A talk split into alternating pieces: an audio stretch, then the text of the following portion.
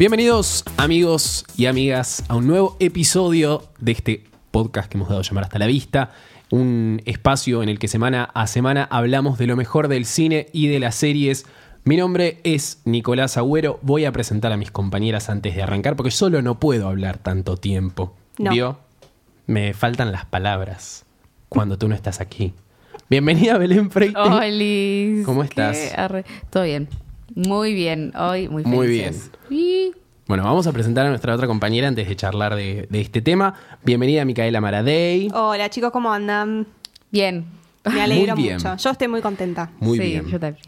Bueno, hemos tenido una semanita muy especial acá en la ciudad de Buenos Aires, en Argentina, porque seguramente va a haber gente de otras partes del mundo que nos escucha. Obvio, seguramente. Eh, acá en, en Argentina se está debatiendo la, la ley de la despenalización del aborto y en el día de hoy se dio media sanción en la Cámara de Diputados al proyecto que avanza al Senado. Ay, Bien. sí. Y Muy peleado igual. Muy peleado. Maratónica encima. Estuvimos casi todo un día ahí esperando. Ay, Dios, pero menos mal que Sí. salió. Encima ahí hubo como dos arrepentidos que dijo, no, no, no. Qué momento. Qué, ah, Qué momento. Qué turros. Si no sabes joder. hagamos el recuento, pero si usted no sabe votar, Monzó harto, tipo, "Ah, ya está, chicos, todo el día, basta. Contemos que fue un momento en el que terminó la votación y aparecieron cuatro, dos diputados en realidad eran, de Santiago del Estero, que dijeron que su voto había estado mal contado. Muy, apareció en todos lados el meme de La La Land y Moonlight. No lo vi. Eh, ¿Cómo que no? Ay, Karina? perdón, chicos, no sé qué están hablando. Seguís a la gente incorrecta. ¿Cómo no sabes de qué estás No sé, hablando? no. Yo tampoco de los lo vi, ¿eh? Oscar, boluda. tampoco lo vi, ya pero sé, sé. que es, pero no, ah, pero no lo vi como, como meme, digo. Bueno, No, yo tampoco. Qué raro.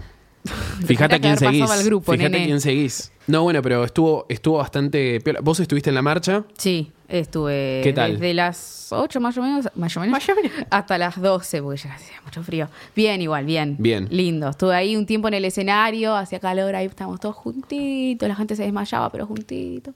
Y después me, me- me- me fui para otro lado. Pero lindo, lindo. Qué hermoso, esa Mucha gente, sensación. mucha gente. Mucha gente, sí, tipo, eran las 12 de la noche y seguía viendo gente. Ahí iban a acampar, todo.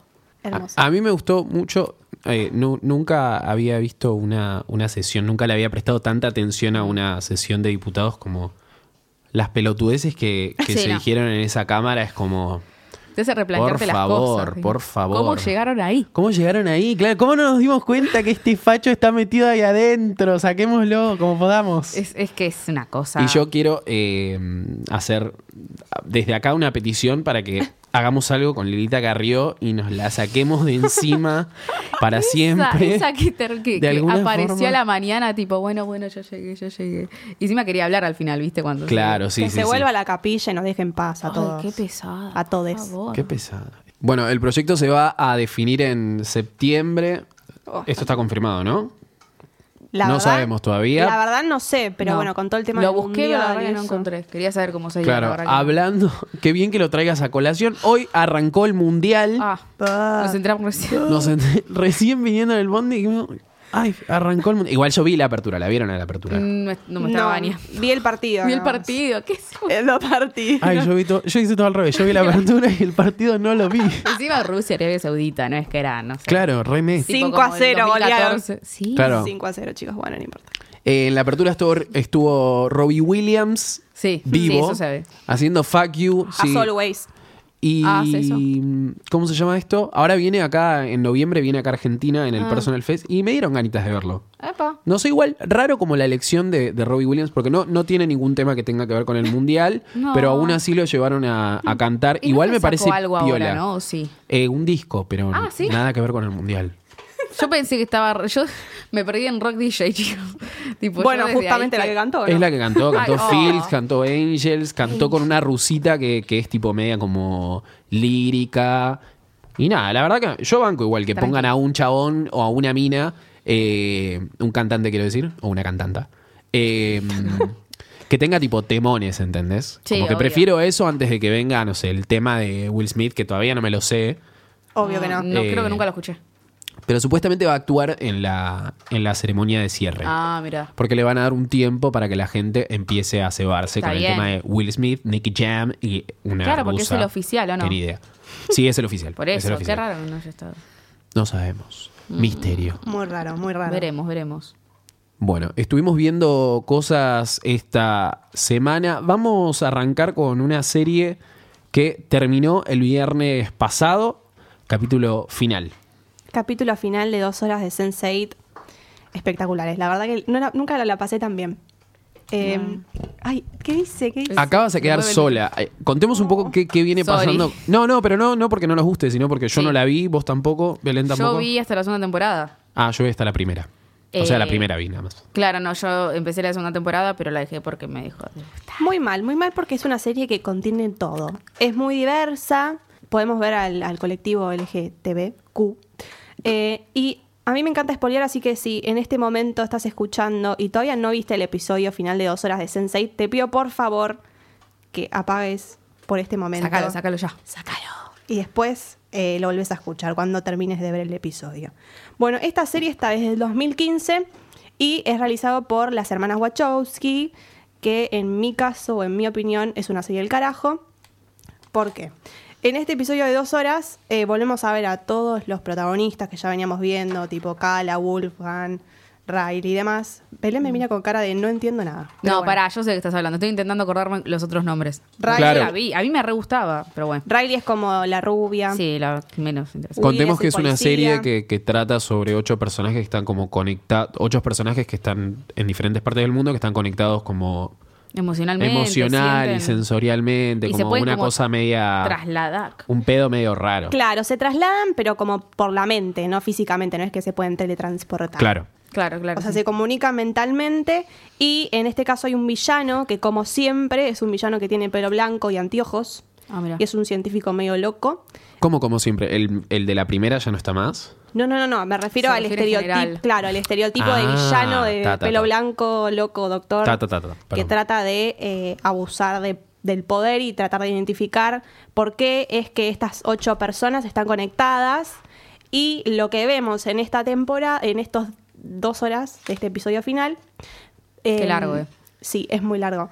Podemos ver que no están solamente ellos en el mundo que comparten esta cuestión en común, sino que hay diferentes como clusters o familias que también se puede comunicar.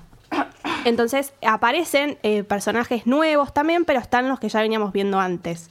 En estos dos episodios, lo que van a hacer los protagonistas es tratar de eh, luchar contra whispers eh, o ¿Qué es el- susurros. Susurros Susurras. ¿Por qué español así? Bueno, whispers. Porque susurro se dice así para mí. Así como Susurro. susurrar. Susurras. Bueno, eh, estos ocho protagonistas van a tener que luchar contra Whispers que los quiere atrapar, o sea, tiene a uno de sus... Que no los puede ver a los ojos, ¿no? ¿Era algo así? Sí, porque él también como que podía meterse... Él es Ah, un eso. sensei y también se puede meter como en la- las mentes de estos otros protagonistas. Miedo. Claro, el tema es que eh, hay uno de los ocho protagonistas, Wolfgang, ¿se acuerdan el Ay, rubio, bello, el sí, alemán? alemán. Sí. Bueno, ese está capturado por el grupo de Whispers y los locos malos. Entonces lo que... Los locos Adam, pensé que iba a decir. Yo digo, genial, la veo. Entonces lo que tratan de hacer eh, los demás protagonistas es tratar de liberarlo al, al Wolfgang. Acá podemos decir que se esmeraron en darle un final concreto a la serie. No quiero spoilear demasiado ni dar Ah, re que lo detalles. ibas a decir. Lo iba a hacer, pero ahora no. Claro. Lo que trataron de hacer, más que nada, fue como cerrar un poco la historia, porque veníamos de, de una temporada donde nos dijeron, Netflix nos dijo que nos iba a cancelar la serie, bla, bla, bla. Entonces Lana Wachowski dijo, acá vamos a darle un final para los fans. Porque jodieron mucho igual. Tipo, eh, ahí hubo una movida. Qué manera de romper las Qué pelotas. gana, loco. ¿No ves que no tienen plata? Mucha, bueno, Alguien puede pensar en Netflix. eso, eso de no tener plata es mentira. Porque Yo no te la en es- creo. en este episodio No sé. final se esmeraron, o sea, la pusieron toda. Bueno, así que quisieran darle como esta conclusión. Yo diría que fue un poquito medio predecible, ¿no? Pero, pero Opa. bueno, eh, no se puede esperar otra cosa de, de esta Que lo serie. predecible. Sí, pero porque. Bueno, es un final feliz, chicos. que lo- Y Pero sí, ya lo ¿y- dije. est- el final Se los está dije. apresurado. Yo, yo sentí que está. un- Sí, un poquito. Upa. Pero bueno, en dos horas es como si estuviese Como que viendo una necesitaba película. la o sea. tercera temporada. Claro, eso. No sé, si- o por ahí unos capítulos más, Claro. este, no tanto así como dos horas, como si fuese una película por ahí. Claro. Eh, pero Qué sí, en ese chotos sentido, un poco apresurado. En mi caso, no sé lo que le habrá parecido a los demás, ¿no? Pero bueno, pero está muy Pero no bueno. nos importa lo que piensan Claro. los demás. Claro, por eso Estamos yo acá. spoileo, fue No final seas tan feliz. humilde. No, está bien, No está bien igual final feliz, tipo. Es lo que todos esperamos. Claro, es lo que todos esperábamos, los fans que firmamos peticiones a lo loco. Change, ¿cómo es change? Change.org. Sí, Sí, obvio. Obvio, sí, habré firmado peticiones, por favor. Eh, Pasado de bueno, así que sí, además a los personajes como yo, a, a todos, a Lito, a Hernando, Alito. a. Daniela. Bueno, hay, hay una parte que es un poco impredecible, no les voy a contar qué, pero se trata de una de las parejas Media de chancha. la serie. Sí, que Toda la serie es algo que no me esperaba. Si la viste, seguramente sabrás de lo que estoy hablando. Algo entre Kala y Wolf- Wolfgang. Eh, como dije antes, la serie está lleno de orgullo LGTB, así que creo que eso es lo que más vale la pena. Y lo que me da más bronca es que es una de las que más juega con eso y más, re- más da visibilidad y la hayan cancelado. Y bueno. Pero bueno, esto termina mal. La vida es dura. Pero bueno, tuvieron su revancha con esta película, película entre comillas. Sí, Porque iba a quedar en la nada, la verdad. Sí, sí, sí. Y la dedicaron a los fans a lo último, así que Oh, lo, sé, sí, lo tenemos en, en mi corazón. Una de las series favoritas de nuestra compañera Magali, que hoy no está presente, Ah, que le mandamos un beso, que seguramente debe estar escuchando. Hola, Maggie. Eh, está en el mejor país del mundo. sí. Tiene pudiera. acciones ella, ¿no? ¿Qué hace? ¿Qué tiene ahí? acciones en el. Conrad, algo, no sé. mm, Algún raro. negociado. Algún Depart- negocio en Punta del Este. Departamentos, un compartido o algo así debe tener, Mm, seguramente. un bulo. Eh, no, pero a ella le gusta, le gusta mucho esta serie y también se emociona mucho con, se emocionó mucho Sí. con el final. Se la dedicamos. Sí. Para ella y todos los fans que miraron Sensei desde el 2015. Voy a llorar. Sí, se pone mal, ¿eh? Sigamos, sigamos con otra cosa. Otro de los estrenos de esta semana es Los Increíbles 2, eh, película animada de Pixar que llegó esta semana, día jueves, eh, que nadie se debe haber enterado porque hoy estuvimos con un montón de cosas. mal. pero tienen el fin de semana para ir a verla. Es la segunda parte de esta película del 2004. Llega 2004, 2018, 14 años 14 después. Estoy haciendo bien la cuenta. Sí, 14 años. 14 años después, dirigida por Brad Bird nuevamente, el director de, del original, retoma la historia, esto es algo que ya había trascendido, pero es, es cierto, retoma la historia desde el momento en el que termina la 1, o sea, es una secuela Del subterráneo, digamos. del subterráneo, claro, exactamente. La primera secuencia es justamente el enfrentamiento con el subterráneo y la, la película cuenta la historia de este grupo de, de superhéroes, digamos, que empiezan a tener como problemas con el gobierno. Medio como en un, en un estilo tipo Civil War, eh, X-Men Days of Future Past, como esas, Ah, esas películas en las que el gobierno empieza a Ah. tomar un poco de conciencia de todo el poder que tienen los superhéroes y, y hay que como cortarlos un poco. Eh, en esta secuencia de- del subterráneo es como que ellos se mandan varias cagadas seguidas y eh, el gobierno les dice, mira, eh, podríamos habernos evitado un montón de cosas si ustedes no aparecían y lo podríamos haber solucionado de mejor manera. más o Así menos que lo que pasó con eh, Mr. Increíble al principio de la primera temporada, como que empieza Primera un película, me olvidé. Ay, perdón. Oh, qué mal, sorry, chicos. pues la primera película que más o menos tiene eso de que la gente empezó como a... A friquear. Claro. Como que no solucionaba nada al final. ellos se deciden como escaparse, eh, se resguardan en un lugar y aparecen unos hermanos, los hermanos Winston, que les ofrecen volver a llevar a los superhéroes al lugar al que se merecen. Entonces toman a, a Mr. Increíble, a Elastinger y a Frozono. Frozono ese y les ofrecen como un contrato en el que ellos se van a encargar de televisar todas las hazañas como superhéroes que tengan. Pero Wow. deciden tomar nada más a Elastigirl como su marca para lanzar Vamos. el mundo de, digamos, para lanzar la campaña de pro superhéroes. Entonces le meten tipo un montón de cámaras a, a Elastigirl y se empieza a desarrollar como la historia a partir de que ella empieza a, a mostrarse al mundo como una heroína y el mundo la quiere y la ama y tenemos a Mr. Increíble mientras tanto en la casa encargándose de los pibes, de Violeta, de Dash, de Jack Jack que está empezando como a mostrar sus poderes, bla, Claro. bla, bla. Pregunta, los niños siguen teniendo la misma edad, ¿no? Porque Sí, como- sí, sí, sí. Ah, está bien. Los niños, eh, yo no me los acordaba tan insoportables, en especial Violeta. Es como La que, amo. Bueno, pero que ya está como en la... ay, pero está re teenager, está re Sí, sí. teenager, mal, re Cris Ya Morena, Violeta. ibas a- y tenía, iba- tenía la cita con el chico este que le gustaba. Bueno, ¿La una de las cosas que una de las cosas que pasa en la película es justamente la, la cita que tiene con una de las cosas que pasa o no pasa, van a tener que verla. Upa. No puedo decir Pones nada. una chica. Eh, pero es- es- está Puede ser, puede ser. Igual vos sabés que en un momento yo lo pensé de Violeta eh, en esta película en particular, Todos lo pensamos. que, que- que era torta. Mica viene de 2004, más o menos pensando lo parece. Sigo cuentas que piensan lo Tiene- mismo.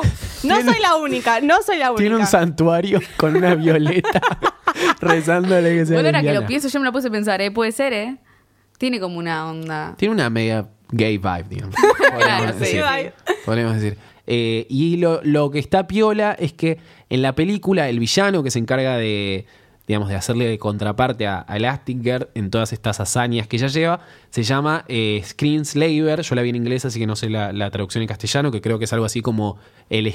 el Algo de la pantalla. Sí, sí, sí, sí, porque lo que hace es hacer esclavos a todas las personas que estén mirando una pantalla en el Opa. momento en el que él Wow. tipo hackea el sistema. Entonces es súper interesante como eso planteado en una película animada de la realidad que vivimos hoy.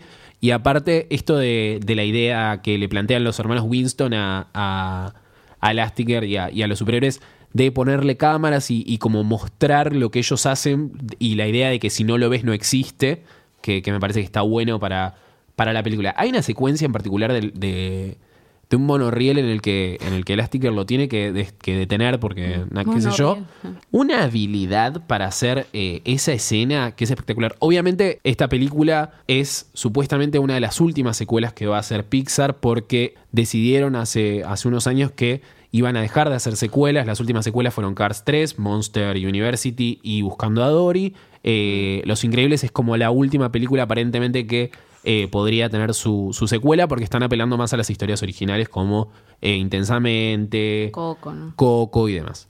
Quiero hablar de una cosa en particular, que es el corto que se presenta antes de Los Increíbles, que se llama Bao. Es un corto que habla de una mujer, está situado en una... No, no se sabe muy bien dónde, porque nunca te lo muestran, pero es medio como apelando a la cultura oriental. Sí. Es una mujer que aparece, hace, empieza a hacer un dumpling. Las dumplings son como esas empanadas que se hacen al vapor japonesas. Hace un dumpling que de repente cobra vida.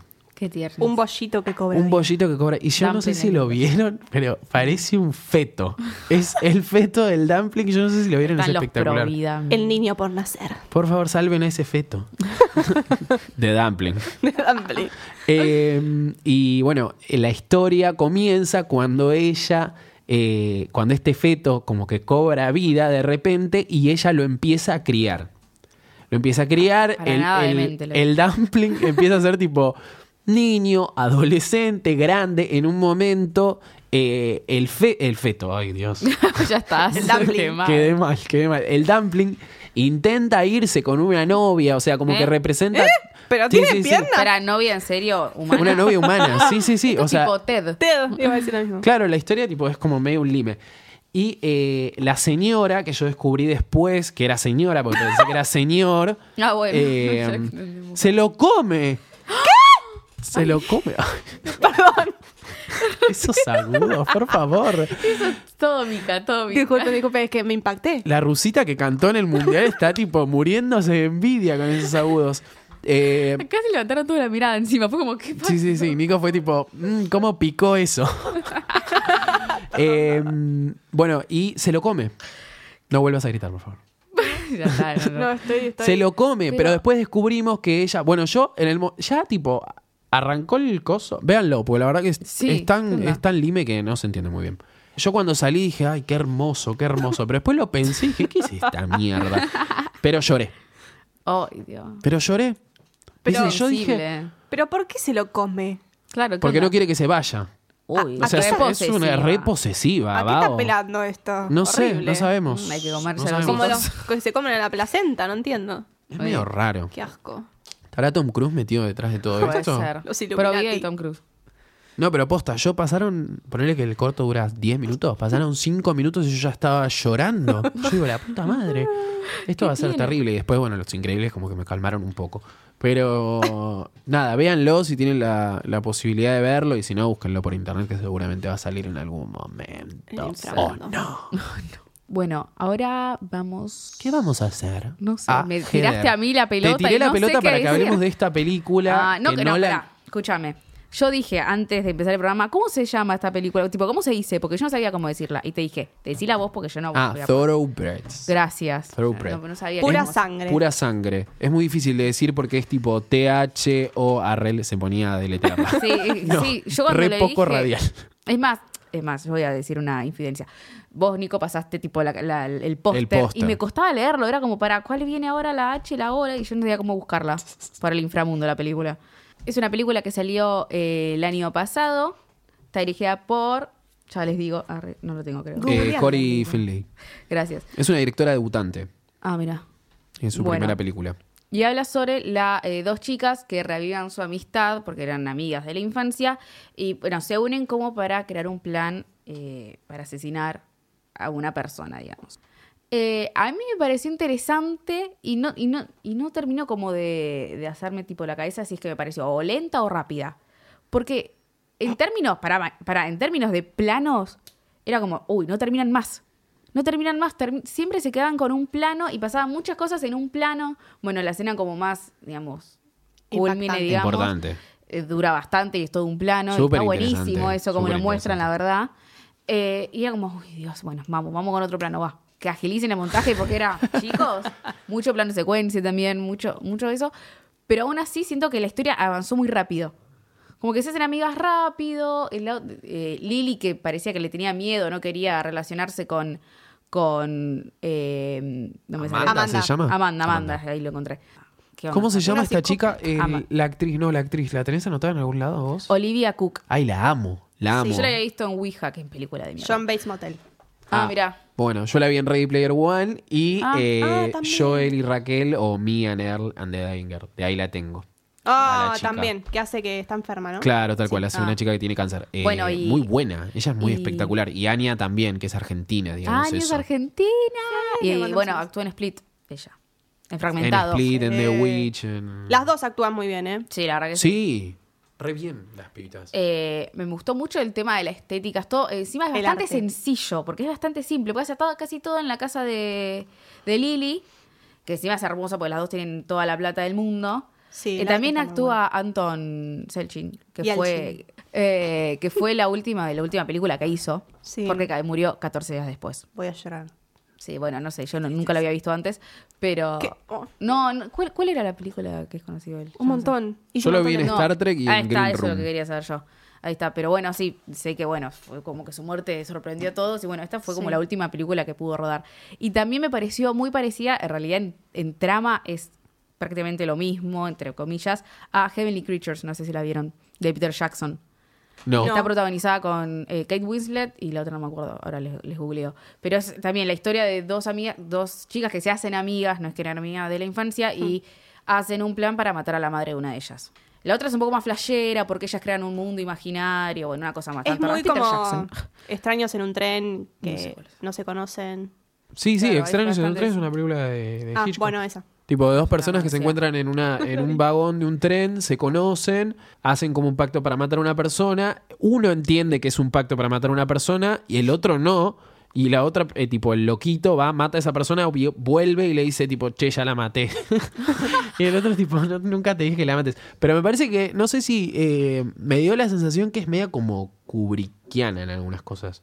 Tipo, en el sentido como de los planos y de lo, y de lo estático de todo. Súper pensado, Súper pensado. pensado. Y me gustó mucho. O sea, me pareció como, como súper intrigante. Y más que nada me Sí. parece que lo, lo piola son ellas dos. Sí, obvio, obvio. Obviamente que la historia está muy bien y cómo se va develando todo de a poco y cómo vas entendiendo de dónde viene cada... Encima no tiene muchos sobresaltos. Eso también, tipo, hablando de una, tipo, una historia de asesinato, quizás uno espera como cosas más, como que te Es muy sobresaltes classy. en algún momento. Y es como muy tranquila, Muy classy, muy classy. muy tranquila. Sí, igual, por un lado es como muy tranquila en eso de los planos y la, y la quietud, digamos. Pero para mí la tensión está mantenida durante toda la película. Sí, olvídate. Es como que todo el tiempo o hay tensión sexual o hay tensión en general. O sea, Ella siempre pesa.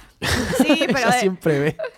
Yo No, pero igual, que- igual sí me, sí me pareció que la transformación. Está bien que el personaje de, de Olivia se llama. La- Sí, El Olivia. personaje de Olivia. Amanda. eh, claro, Amanda. Arranca como un poco medio. Como es el personaje trastornado. digamos, podríamos Sí. decirlo. Es como la loquita y la que todos consideran como rara y demás, pero en el medio el personaje de Anya Taylor Termina haciéndola. termina siendo la, tipo, como que se dan vuelta y eso me parece súper Es más, en interesante. un momento quiso engañar, bueno, no engañarla, digamos. ¿Puedo- ¿Se puede pelear un poco o no? No tanto. Bueno, quiso actuar en contra de Amanda, digamos. Y ahí también dejó en evidencia que al quizá Está está hasta peor que Amanda. Sí, que como Amanda que a- una era más psicópata que la otra y nada, lo usó Y a su bueno, la favor. actriz también tiene como una cara bastante especial. Sí. Y todo, bueno, también toda la cuestión de los planos te deja como. ¿Cuál de las dos? eh, Eh, ¿Olivia? Lily. No, no, para mí Lily tiene más como. Una forma ¿Sí? de cara. Sí, yo la sentí como re. Uh. Muy buenas actuaciones. Muy buena. Thoroughbreds, la. Thorough- bueno, no sé cómo se dice, pero Thoroughbreds. es. Thoroughbreds o raza salvaje. ¿Cómo era? ¿No? Pura sangre. Pura sangre. raza Está bueno. salvaje. Todo tiene, o sea, pura sangre por los caballos, ¿no? Claro, sí. sí. Claro, claro. Ah. Él, él es un nombre de una raza de caballos, ¿no? Claro, pura sangre. Eh, Bueno, la encuentran en el inframundo.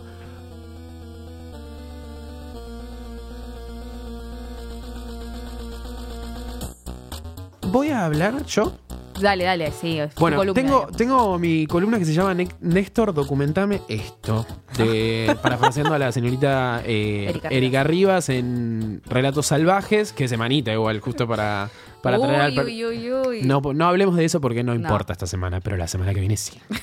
la semana que viene sí con todo el tema de Ricardo Darín, bla, bla, bla.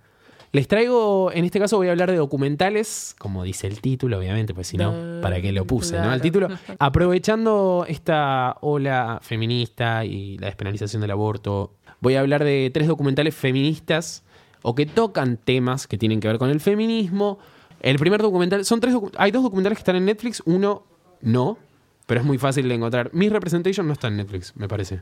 Mm, yo lo había visto en Netflix. ¿Sí? pero- Sí. Bueno, yo hasta, a- hasta hoy a la tarde no estaba. lo habrán sacado. sí. Lo habrán subido. O lo habrán sacado. Mm. Misterio. Bueno, Ay. el primer documental es She's Beautiful When She's Angry, que la, la traducción es, es hermosa cuando está enojada. Es un documental del 2014 de la directora Maridor que habla sobre la segunda ola de feminismo de- en Estados Unidos en los años 60 y 70. La primera, recordemos que es la, la de los la de las de- sufragistas claro, y el, voto. Es como que las primeras se encargaron más de temas legales, las segundas fueron más por, el, por temas sociales. es de- como bastante relativo, digamos. Porque el feminismo quizá nace más o menos con la Revolución Francesa, entonces ahí empezaron a surgir un poco las feministas, digam- digamos, de a poco, reconociéndose feministas, digamos. Claro.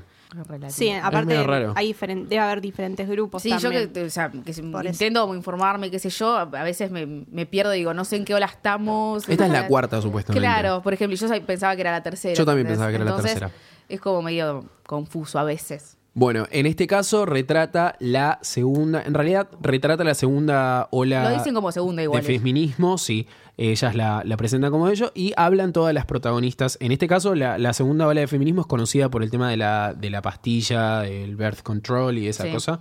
Eh, creo que es la primera vez que veo un documental sobre feminismo que hable sobre una determinada época del feminismo donde tantas protagonistas aparezcan y Sí, se encarguen de hablar del tema. Capaz es medio complicado para, para el que no esté muy, muy capo en el tema, digamos, hay muchos testimonios porque hay muchas organizaciones y hay muchas protagonistas de esa época y es como que capaz se pierde un poco quién hizo qué, en qué Sí, momento y demás, pero la verdad que el, que el documental como para, para abordar el tema está, está bastante interesante. No sé si alguna la vio vos sí. Sí, yo la vi. Sí, a mí me gustó mucho, me gustó mucho el testimonio de la- las activistas hoy en día y, y las vemos como eran antes y que siguen luchando y siguen digamos, con el mismo pensamiento. Y está bueno eso de, de poder ver un documental sobre activistas porque agarra, digamos, este foco, digamos, del feminismo. Se manifestaban contra los, de con- los concursos de belleza, por ejemplo. Claro. Ay, Dios. Eh, mostraban, digamos, las eh, cuando pedían empleos, a las mujeres decían tipo secretaria, quizás conseguís un marido, Ay, Dios. cosas de los 60 que ahora nos parecen súper retrógradas, en ese momento era tan normal y aparecen estas personas que dicen, no chicos, as- así no, digamos. Eh, y cuenta más o menos eh, también cómo se fundó la Organización Nacional de, De de Mujeres. como que toma el punto de partida, digamos. Otro de los documentales que quiero recomendar es Seeing Alred, que es el documental de Gloria Alred. Es la historia de esta mujer que se hizo muy conocida en los años 70 por eh, denunciar a una cadena de juguetes por tener una división en, en uno de los supermercados, una cosa así, de juguetes de chicos y juguetes de chicas. Pero después, obviamente, se volvió conocida por el caso de O.J. Simpson, estuvo involucrada en el caso de Bill Cosby, estuvo involucrada en el caso de Harvey Weinstein, de Polanski, de Donald Trump. O sea, Gloria siempre del lado de todo De lo pibas. bueno, siempre del lado de las pibas. Está bien. Es un personaje muy polémico. A mí lo que me resulta interesante del, del documental es, es el feminismo visto desde una perspectiva muy personal, digamos, porque Sí. es, la, es la vida de ella y cómo el movimiento la atravesó y cómo modificó un poco su vida. Y lo que, lo que muestra el documental que es súper interesante es cómo se la veía en ese momento, en los años 70, en los Una años loca, 80, digamos. como una loca que iba a los programas, a los day show, a los talk show, esos programas que son muy comunes en. Estados Unidos a defender a las mujeres y cómo gritaba y cómo se peleaba con todo el mundo y cómo, y cómo era muy agresiva para, para responder. Sí, es- Es, es una, es una referente, podríamos decir, muy también muy, muy criticada por sus, por sus pares, por, más que nada por el estilo. Y me Sí, parece es la como. forma. Es la forma, es la Sí. forma lo que molesta. Y acá, en estos últimos años, en Argentina, como que también se planteó mucho el tema de cuál es la forma de hacer llegarle a la gente el mensaje. Y me parece que, que este documental habla, habla muchísimo de, de eso. También conocemos como su historia personal, eh, de por qué ella digo, está atravesada por un montón de cosas que le pasaron a ella en su, en su vida personal y por qué se desarrolla de esa manera en, en Coso. Y lo, lo que me parece interesante de- del personaje de Gloria es que ella dice, yo, la verdad, necesitaba hacerlo de esta manera porque si no, nunca se me iba, nunca se me iba a escuchar. Y es súper interesante el documental, Sí. está muy bien planteado. A mí me gustó mucho y me, me pareció interesante la parte de O.J. Simpson porque uno viendo la serie quizás, que yo me entré más en ese tema por Sí. la serie, vemos a Marsha, eh, Marsha personaje Clark. que en este documental no queda muy bien parada. No queda muy bien parada. ¿No? Porque, no, porque Gloria era la abogada, digamos, la De que Nicole. defendía a, sí, a la familia, A la familia de la Nicole. familia de Nicole y deja a Marsha, que en la serie queda como una heroína, con una persona que lo único que le importaba era ganar el caso, digamos, pero no se preocupaba realmente por cómo había quedado la familia de La Nicole. familia.